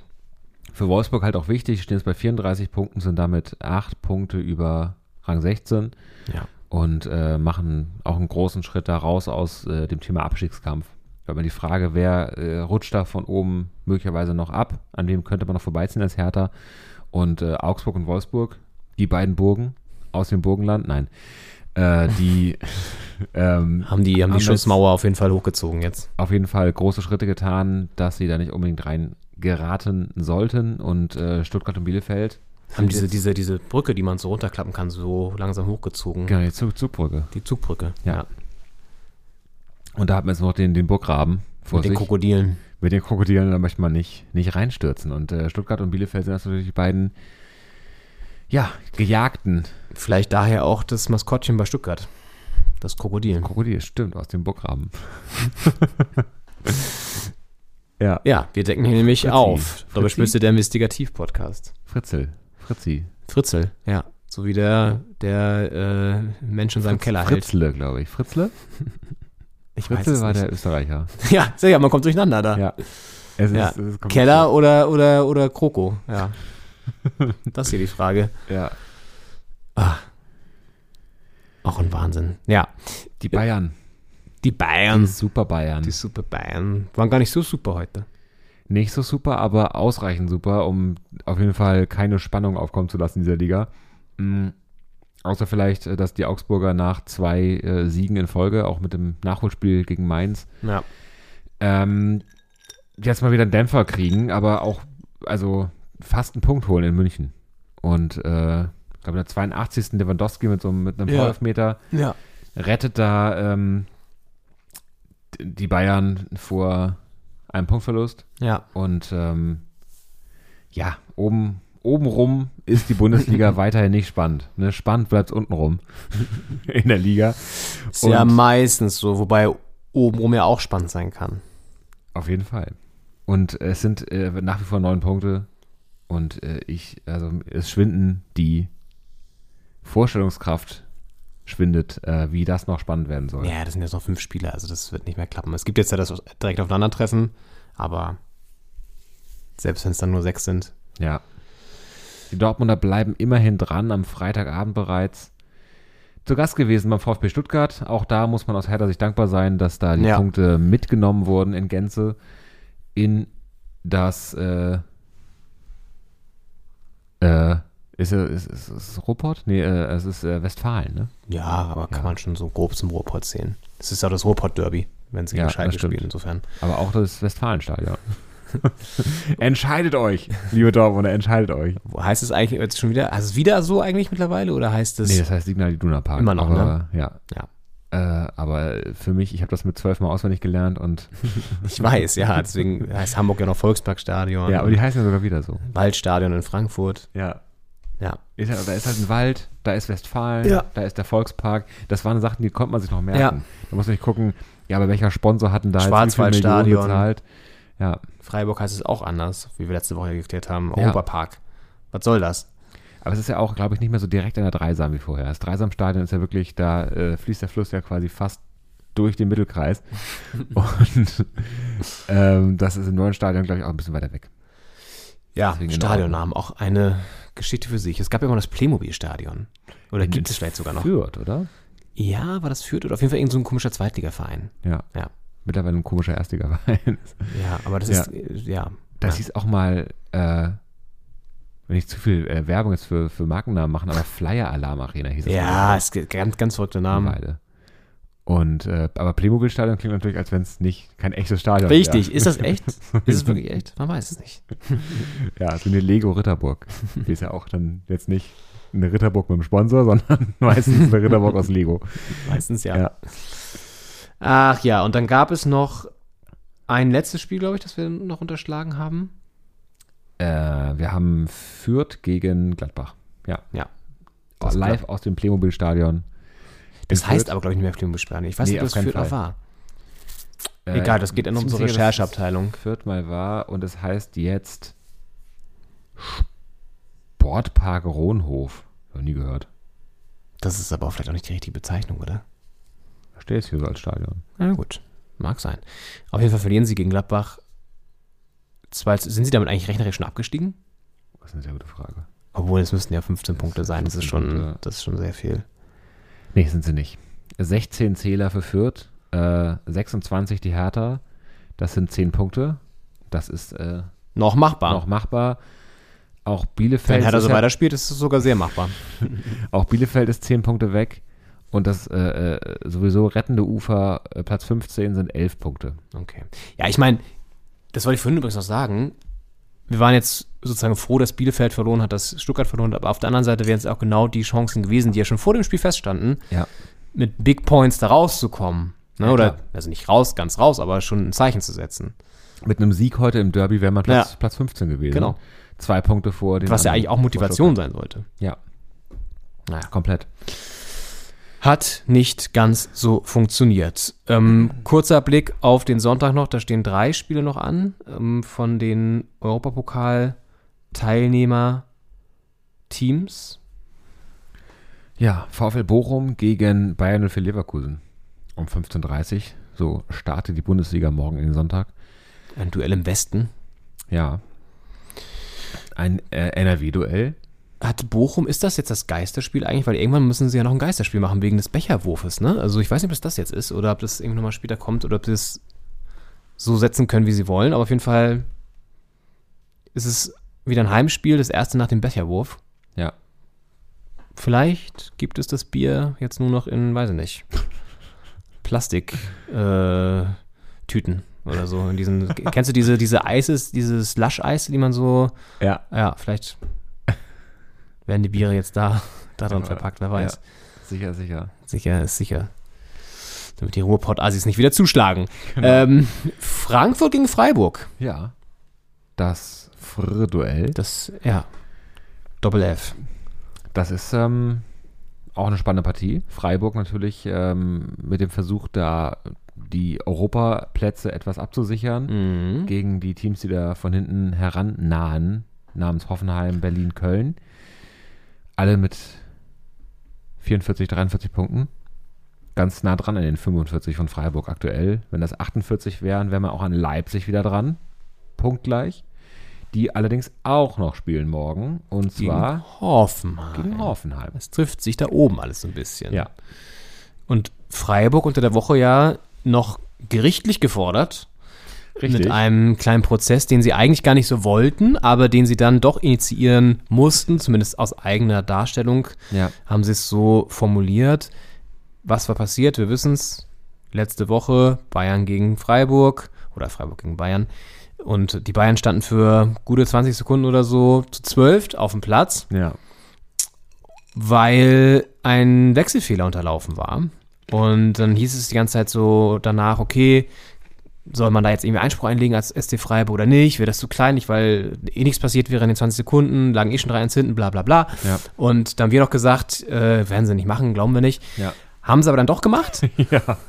Äh, so ein bisschen auch mit so einem sehr ausführlichen Schreiben. Ich habe mir das dann auch so immer so ein bisschen überflogen und durchgelesen. Sehr juristisch natürlich alles ausgedrückt, aber der, der, der Hintergedanke war ja gar kein dummer. Ich meine, ähm, da ist was passiert, was nicht rechtens irgendwie war, offenbar. Ja. Und das dann nochmal gegenzuchecken, so haben sie es ja auch dargestellt, ist halt deren Pflicht, auch aus Perspektive der Sponsoren und der Leute, die sozusagen auch Geld da irgendwie aus dem Verein ziehen natürlich. Ja. Äh, wenn du nichts, das nicht nutzt und dann irgendwie am Ende Europa verpasst zum Beispiel, deswegen, dann können sie dir das halt vorwerfen. So. Ja. Und es ist, äh, auf den ersten Blick wirkte es so wie so eine, bisschen wie damals die Hertha nach diesem verlorenen Relegationsspiel gegen Düsseldorf, wo man ja auch durch, durch 15 Instanzen geklagt hat, weil Ja. die, die Fans da 20 Sekunden Aber zu früh Das war schon was anderes, fand ich. auf ich fand auch, man hatte irgendwie verloren und dann hat man geguckt, ah, vielleicht kann man da noch juristisch eine Handhabe haben. Aber das war eine ganz andere Situation. Da war ja wirklich auch, da, das Spiel war ja abgebrochen erstmal, Ja. weil Ja, einfach nicht mehr möglich war. Äh, und dann waren sie erst in den Katakomben, dann, dann mussten sie nochmal raus, nochmal irgendwie da ein paar Sekunden spielen. Das war der, der große Abfuck. Ja, trotzdem war es so eine Situation, wo man einfach sagen kann, wir haben das hier sportlich nicht geschafft und lass uns dabei beruhen. Und dann dachte ich halt, krass, dass Freiburg jetzt wirklich dieses juristische Mittel zieht. Ja. Weil ich meine, es war eine deutliche Niederlage und die Niederlage war jetzt wirklich nicht dadurch in, zustande gekommen, dass, dass da äh, die Bayern eine Halbzeit einmal mehr hatten oder so. Ähm, deswegen habe ich sehr gewundert. Aber die Begründung fand ich eigentlich auch ganz gut Ja. ähm, weil die auch gesagt haben, wir sind hier die Instanz, die quasi dafür sorgen kann, dass da noch jemand drauf guckt, dass da auch quasi so, so Präzedenzfallmäßig Ja. äh, eine, eine Rechtsgrundlage geschaffen wird, auch für künftige Fälle. Und Wenn mal wieder jemand einen zu viel hat auf dem Platz. Und äh, das dann gleichzeitig so mit ähm, damit formuliert, dass man auch die Interessen des eigenen, des, des eigenen Vereins wahren muss. Ja. Und es war so sehr schön formuliert von wegen, wenn wir die Chance haben, noch einen Punkt zu holen, dann, dann versuchen wir das auch. Und ähm, ja, es wurde abgelehnt am Ende. Und äh, es bleibt letztlich alles beim Alten. Wahrscheinlich war jetzt auch die Hoffnung bei, beim, beim SC Freiburg nie so riesengroß, dass da jetzt wirklich Punkte bei rumkommen. Aber man wollte es eben nicht so einfach so stehen lassen. Und das kann ich irgendwie nachvollziehen. Und es hat mich überrascht. Vielleicht äh, haben die Verantwortlichen in Freiburg einfach nur unsere Folge gehört und gedacht, okay, wenn die, so, wenn die das so kategorisch ausschließen, dann, äh, Dann machen wir es aber. macht der Anwalt Ja. bitte schon mal ein Schreiben fertig. Ja, aber ich habe irgendwie das, ich glaube, das war bei Elf Freunde, haben die es auch ein bisschen diskutiert. Und das fand ich halt auch einen guten Gedanken. Es ist halt einfach trotzdem Regelverstoß gewesen, ne? Also es, wir verlangen ja auch an anderer Stelle, das war so da so ein bisschen der, der Standpunkt, dass sich an Regeln gehalten wird im Fußball, ja. Wenn jetzt irgendwie der Elfmeter nicht äh, korrekt gepfiffen wird oder das Regelwerk da das und das sagt, dann erwarten wir auch, dass das erfüllt wird. Ja. Warum sollten wir bei so einer Situation einfach ein Auge zudrücken und sagen, ja komm, mein Gott, standen sie jetzt zu zwölf auf dem Rasen. ja. So schlimm ist das ja noch nicht. Ja, So. wirklich. Wenn man Ja, damit also, dann genau. keine Grenze mehr. Ja. Also musst du es irgendwie halt schon auch bewerten und angucken. Und die Begründung des Gerichts war ja dann, des Hohen Gerichtes unter Richterin Barbara Salisch war dann ja, ähm, dass das gar nicht das Vergehen vom FC Bayern gewesen sei, sondern vom Schiedsrichter. Der hätte es überprüfen müssen und gucken müssen, dass da nur elf auf dem Platz stehen. Und dementsprechend hat der Sieg weiterhin Bestand und wird auch nicht wiederholt, das Spiel oder so, sondern das 4 zu 1 Ja. ähm, ist, das bleibt das 4 zu 1. So. Ja. Viel Ärger um nichts. Aber es gab ja sogar noch die Kritik von Julian Nagelsmann, Ja, ja. dann Christian Streich noch ganz emotional reagiert. Also so Bullshit eigentlich alles wieder. So Nebengeplänkel, an das man sich aber auch in vier Wochen wahrscheinlich nicht mehr erinnern wird. Ja. So schnelllebig wie dieses Geschäft ist. Wird es das in den Jahresrückblick schaffen? Man weiß nicht. Ja, ich glaube schon, diese zwölf Mann, das, die Geschichte glaube ich schon. Ja. Der zwölfte Mann bei, bei allen auf der Tribüne, bei den Bayern auf dem Feld. Ja, richtig. Ja. aber genau, jetzt also das erste Spiel danach für den SC Freiburg und kann sich ein bisschen was verschieben oben auf jeden Fall. Ja, wird, äh, ist ja spannend, ist die Saison so unten im Keller und bei den europäischen Plätzen. Und äh, da ist jetzt am Sonntag einiges mit, mit äh, Leipzig-Hoffenheim, so ein direktes Nachbarschaftsduell und Freiburg-Frankfurt und äh, Leverkusen-Bochum. Also in jeder Partie ist da irgendwer beteiligt, der äh, auf jeden Fall noch Punkte braucht, um seine, seine Stellung da zu festigen. Ja. Und äh, das äh, macht den Sonntag natürlich spannend.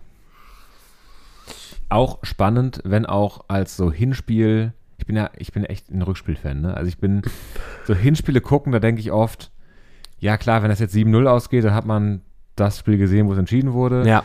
Aber ansonsten geht es halt auch oft irgendwie knapp aus.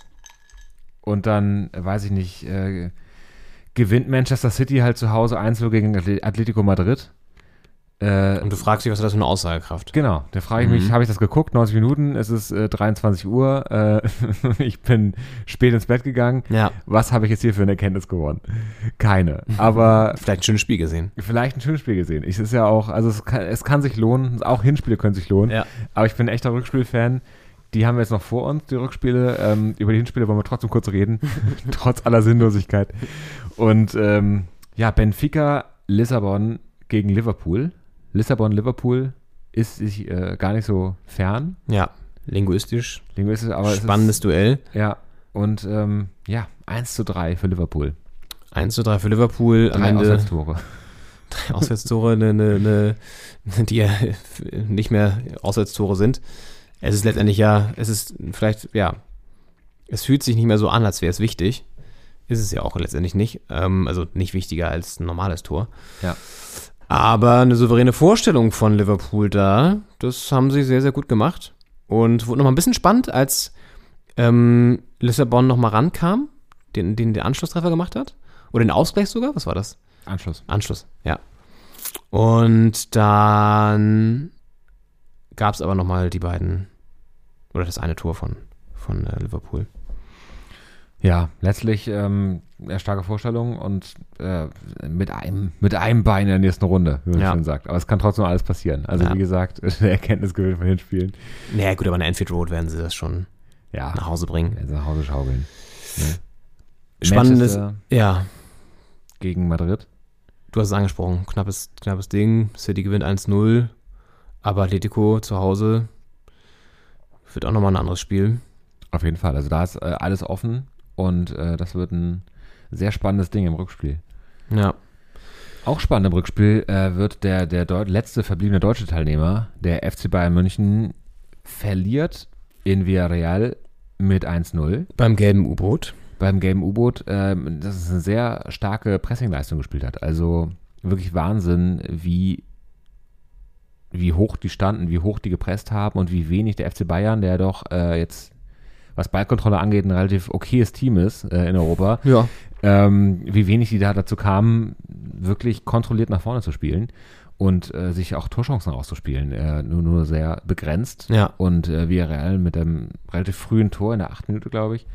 Und äh, das, da gab es noch das 2-0, das dann aber zurückgepfiffen wurde wegen Mhm. der Abseitsposition. Das war so eine ganz kuriose Szene.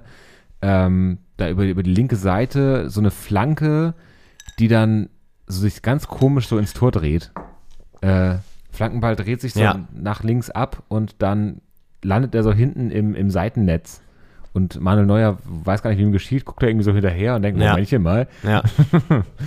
Ähm, weil er dachte irgendwie, als Flanke ist das ja irgendwie ungefährlich, weil es geht ja hier ins Tor aus, aber es geht ja nicht ins Aus, sondern ins Tor. Und ähm, wurde aber zurückgepfiffen, zum Glück für die Bayern, und äh, aber viel nach vorne ging nicht. Und äh, dann verliert man da 1-0. Ist letztlich, ich meine, in der letzten Runde war es äh, Sa- Salzburg ähm, mit einem 1-1 im Hinspiel.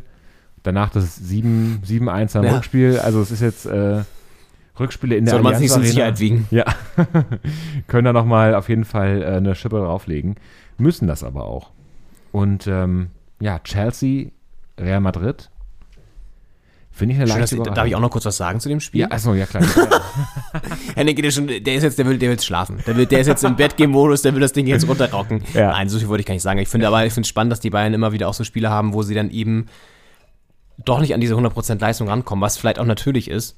Aber das hat man bei dem Spiel, glaube ich, gesehen, dass, dass wenn du sie früh attackierst und wirklich auch mit Leidenschaft da drauf gehst und so, dann kannst du sie halt auch knacken. Und gerade Villarreal, die ja nun wirklich auch in der Liga diese Saison jetzt nicht so stark sind, irgendwie siebter oder achter sind, ähm, da war man durchaus überrascht, ja auch so als neutraler Zuschauer, dass sie das geschafft haben. Mit den Fans im Rücken natürlich auch, aber es gab ja noch drei, vier andere dicke Chancen, die sie nicht genutzt haben. ja. Und das hätte auch durchaus 3-0 ausgehen können oder so. Also ähm, lucky für die Bayern, aber brauchst du natürlich auch so ein, so ein Glück in der letzten, in den letzten Runden. Und ja, wahrscheinlich machen sie es zu Hause dann doch wieder klar, weil es halt die Bayern sind. Ähm, ja. Ich denke auch. Also, das ist auch so eine, so eine Leistung, die musst du dann auch erstmal zwei Spiele lang erbringen. Also, äh, ein Spiel dann, Ja. also jetzt allein kräftemäßig, aber halt auch so, was die Disziplin angeht und einfach da so, so hoch zu pressen über 90 Minuten, das dann eine Woche später nochmal zu bringen, ist gar nicht so leicht. Und äh, dementsprechend werden sich da wahrscheinlich auch andere Räume ergeben für die Bayern. Ja. Und ja, die spielen wahrscheinlich Dienstag das Rückspiel, ne? Mm, Ist immer Ist so crossmäßig so, ne? Das ist sozusagen, wenn das Hinspiel am Mittwoch war, dann das Rückspiel am Dienstag oder so, ne? Genau, ja. Ja. Ja, und das andere Rückspiel am Dienstag ist dann die Partie Chelsea gegen Real und da gab es eine doch deutliche, ähm, einen deutlichen Sieg Ja. von Real in London. Äh, 3-1 gewinnen sie. Überraschend. Dreimal Benzema. Ja. Und äh, ja, Chelsea eigentlich auch äh, äh, ga- ganz okay drauf und trotzdem ähm, relativ deutlich. Mhm. Havertz ja noch mit dem Tor, aber dreimal Benzema, das äh, konnten sie nicht mehr dann umdrehen und jetzt wird es natürlich schwer, auch wenn, klar, mit Re- mit Rehm schon die Auswärtstorregelung zählt nicht mehr, aber ein 2-0 in Madrid ist auch mehr als schwierig. Ja.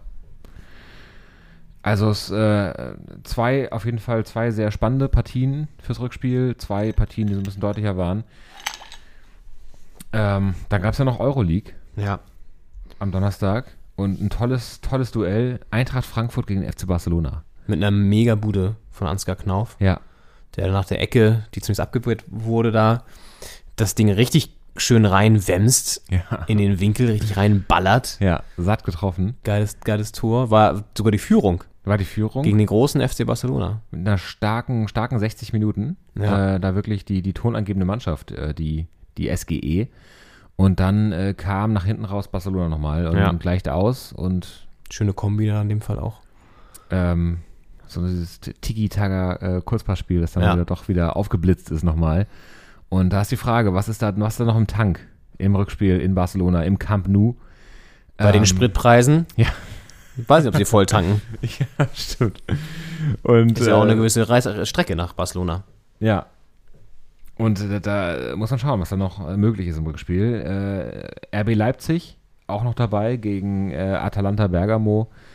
Auch ein 1-1. Auch 1-1. Zu Hause, da auch das Rückspiel auswärts und ähm, mal gucken. Was mich persönlich freut, weil ich finde den Verein irgendwie cool. Sporting Braga aus Portugal gewinnt gegen die Rangers das Hinspiel 1-0. Das Braga ist ja dieses geile Stadion, wo diese Felswand dazwischen ist. Weißt du das noch? Nee. Ich war da sogar mal. Ähm, da gibt es sozusagen nur zwei Tribünen, Ja. so Gegentribüne, Haupttribüne. Und das ist so in so einem Felsen reingebaut worden. Ach krass. Und Braga ist irgendwie auch eine ganz spannende Stadt, weil das ist, äh, da gibt es auch so eine, ich glaube, das war Braga, so eine komische ähm, äh, äh, Pilgerkirche oder so, wo da so, so serpentinmäßig so Treppen raufführen. Das ist so, so, so altarmäßig angeordnet, so spitz zulaufend. Also alles ein bisschen, ist ja eh ein sehr katholisches Land auch. Und ähm, Braga, eine spannende Stadt, eine kleine, schöne Stadt gewinnen hier gegen die Rangers und stehen mit so ein bisschen Richtung Halbfinale, was ja für den kleinen Verein wirklich sehr, sehr außergewöhnlich ist. Ja. Und die Glasgow Rangers, ja das Team, das Borussia Dortmund rausgekegelt hat. Richtig. Und jetzt da kurz davor steht, äh, selbst rausgekegelt zu werden. Ja. So, so, kann es so gehen. kann's ne? gehen. Ja. Einmal kegelst du und dann wirst du gekegelt. Und äh, dann ist noch West Ham United und äh, Olympique Lyon äh, im Rennen. Da ein 1 zu 1 im Hinspiel. Also im wahrsten Sinne des Wortes noch alles offen. Ich meine, es sind vier Spiele und dreimal 1 zu 1 Das finde ich auch interessant. und einmal 1-0. Also so richtig äh, deutlich wurde es da nirgendwo. Und äh, da hat man sich also entschieden, mehrheitlich äh, das auch im Rückspiel auszu, auszutragen und äh, vertagt. Da haben sie dir sozusagen recht gegeben, Henning. Oder wollten dich natürlich so ein bisschen satisfyen. Ja. Wusstest du übrigens, hatte ich schon halb vergessen, dass bei Olympique Lyon Jerome Boateng spielt in der Innenverteidigung? Ah, wirklich? Ja, Das ist ja, der, der ist ja da hingegangen. Wird so weggewechselt, äh, still und heimlich und dann spielt Mhm. er einfach woanders. Mhm. Ja. Nach dem ganzen Wirbel um ein paar andere Geschichten da in seinem Privatleben. ja, Ähm, spielt er jetzt bei Lyon. krass. Irgendwie auch krass. Und die Partie hat übrigens Felix Zweier gepfiffen. Und da gab es auch eine relativ umstrittene Szene, eine rote Karte für West Ham, die meiner Meinung nach nicht hätte rot sein müssen. Er war sehr streng in der Regelauslegung. Und bei dem habe ich ein bisschen das Gefühl, der ist ja, der hat doch diese krasse, das krasse Spiel da gegen, Ja. gegen die Bayern, Dortmund Bayern, da wurde er ja so krass angegriffen, auch von, von, von Dortmund-Spielern. Ja. Von Bellingham war doch dieses krasse Zitat. Ja, ja, Und dann war er erstmal abgetaucht auch, Ja. ne, weil er auch krasse Drogen, glaube ich, bekommen hat und so. ja. Und ich glaube, es hat so ein bisschen auch, man bildet man es vielleicht auch ein, aber ihn so ein bisschen schon auch ähm, teilweise verunsichert, habe ich mal das Gefühl. Oder äh, weil diese Aktion jetzt mit der roten Karte zum Beispiel hätte ich vielleicht nicht unbedingt so gepfiffen. Mhm. Aber das ist auch nur eine Momentauf Momentaufnahme, ne? Wenn es die Story nicht gegeben hätte, hätte man vielleicht auch gesagt, oh, was pfeift er da? Ja. Aber so guckt man sich das alles nochmal ein bisschen genauer an, natürlich. Was auch interessant ist, dass so Schiedsrichter dann so in den Fokus rücken und man die noch stärker beobachtet ähm, als, als normal, so, ne? ja. Weil noch eine Personal Story dran hängt. Ja, soweit zu den europäischen Spielen. Wollen wir einen kurzen Blick machen zum Abschluss? Nächster Spieltag. Haben wir zwar jetzt schon Ja. Fast alles so besprochen, aber Es ist Spieltag Nummer 30. Und damit geht es nun wirklich auf die Zielgerade. ja. Denn äh, wenn da eine 3 vorne ist, dann gibt es nicht mehr viele Spiele. Das ist selbst mir klar, der ich äh, irgendwie nicht vorbereitet darauf war, wie, wie viele Spieltage es noch gibt. Und ähm, da gibt es mal wieder kein Freitagsspiel. Äh, because of Ostern. Because of Ostern. Und dem Karfreitag, der natürlich traditionell äh, tanz- und spielfrei ist. da wird nichts gemacht in Deutschland. ja, Fisch gegessen und Ja. äh, in sich gegangen, bevor man am Samstag dann wieder aus sich herausgehen kann. bei Partien wie Mainz 05 gegen den VfB Stuttgart. Borussia Dortmund gegen den VfL Wolfsburg, Mhm. Augsburg gegen die Hertha Freiburg Bochum. und äh, das äh, Topspiel am Abend Gladbach-Köln. Ein Derby. Das ist ein Derby. Haben wir wieder ein Schon Derby? wieder ein Derby. Es ist ein Derby. Es sind die War heute ein. Derby, nächste Woche ein Derby. Es sind die Derby-Wochen. Es sind Derby-Wochen, ja. Äh, am Sonntag erwartet uns dann ähm, vier Spiele, weil eben das Freitagsspiel natürlich äh, nicht am Freitag stattgefunden hat. Ja. Bielefeld-Bayern. Uh, das Das, schön. ja, Double, B. Double B. Union gegen Frankfurt. Ja, Hoffenheim-Fürth. Auch, auch oben gegen unten. Ja. Und Leverkusen gegen Leipzig. Das ist, äh, ist ein Duell oben eher. Ja. Würde ich, würde ich mal so behaupten. Auch Union gegen Frankfurt übrigens spannend, weil Ja, Frankfurt zwar nicht so ganz mit der Torfühlung mehr, aber ja. Beides so Mittelfeldteams mit, Ja. mit einem Blick nach oben auf jeden Fall. Und äh, auch ja, nach dem Rückspiel gegen Barcelona vielleicht auch ein bisschen ausgepumpt und so. Ja, wird, wird spannend sein zu sehen. Und die Hertha gegen Augsburg, das erste, Big Point-Duell. Ja, Und in Augsburg, sage ich dir ganz ehrlich, kann ja auch sein, dass mich das wieder täuscht, aber sahen wir, also ich erinnere mich ja nicht, dass wir da so krass gewonnen haben in letzter Zeit. Vielleicht täuscht mich das aber auch. das stimmt. So schützenhilfemäßig äh, kann man von den Bayern hoffentlich ein bisschen was erwarten. Gegen Bielefeld, äh, Stuttgart-Mainz, Auswärts, ne? In Mainz. auswärts in Mainz. Dennoch äh, wäre ich da nicht so sicher, dass äh, Stuttgart da nicht punktet, auf jeden Fall. Ein Punkt, also ein Unentschieden ist drin. Ja, unentschieden ist definitiv drin, ja. Und äh, also die Hertha muss einfach punkten. Dafür das führt kein Weg daran vorbei. Nee. Und ja, also es, es ist einfach, äh, wir haben es jetzt oft gebrandet als äh, die Wochen der Entscheidung, aber es ist einfach auch ein schlimmes Gefühl irgendwie. Das jetzt Lass uns doch mal so einen Jingle produzieren dazu eigentlich, Ja. dass wir abdrücken können. So. Die Wochen der Entscheidung. Der Gewitter. Entscheidung, Entscheidung. Du, du, du, du. Ja. Aber ich, vielleicht produziere ich da noch was Schönes. Und dann können wir das mal so abdrücken, bevor wir über die Härte reden. ja, Wäre eigentlich ganz witzig. Ähm, ja, gut. Das ist der Blick auf den Spieltag. Und ich würde sagen, bevor wir die 90 Minuten komplett voll machen, ja, sagen wir einfach Ciao. genau, pfeifen wir ein bisschen früher ab. Ja. Und äh, ja, eine, eine turbulente Woche geht zu Ende.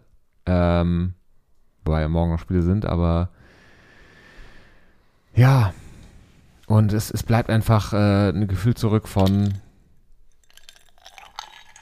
wo soll das hinführen? Von einer 1 zu 4 Niederlage, die man aber auch schon, das finde ich so krass, das vielleicht auch als letztes so dazu, aber man ist gar nicht mehr so überrascht. Ja, Das finde ich irgendwie auch so erschreckend. ja. Das, es wird zur Normalität und Ja. das, das dürfen wir nicht zulassen. Ja. Deswegen müssen wir jetzt hier äh, punkten.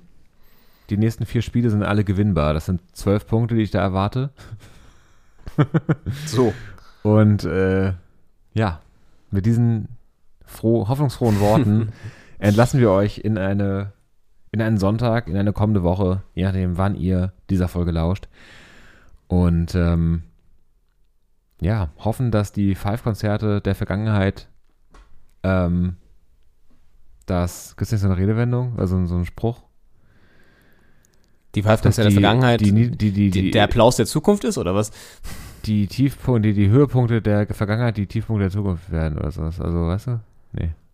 Ah ja, ich weiß ungefähr, was du meinst. Ja. Ah, ja. Ja, da Das- könnt ihr nochmal euch im schlauen Sprüchekalender nochmal nachblättern, was da, was Henning euch damit auf den Weg geben wollte. Genau, die, die Five-Konzerte der Vergangenheit, ein, ein Hinterherpfeifen der Zukunft. Und wenn ihr auf Ja. dem Weg dabei noch bei Spotify vorbei- vorbeikommt, bei Spotify vorbeikommt, schwieriger Satz, Ja. gerne auch nochmal eine Bewertung da lassen. genau, Sternchen. Lass ein Sternchen da. Ein Däumchen, Sternchen. ein Träumchen. Ja. Äh, und Support ist kein Wort. In diesem Sinne, Ah. Ja. äh, macht's gut. Kommt gut rein in die Woche. Und wir hören uns am nächsten Wochenende wieder. Am Osterwochenende. Am Osterwochenende. Müssen wir mal gucken, wie, wann, wo wir das machen. Ja, wie wir da auch, äh, ob wir noch irgendwie Eier verstecken oder so. Da fällt uns schon was ein. Ja. Bis dahin, macht's gut. Ciao, ciao. Tschüssi.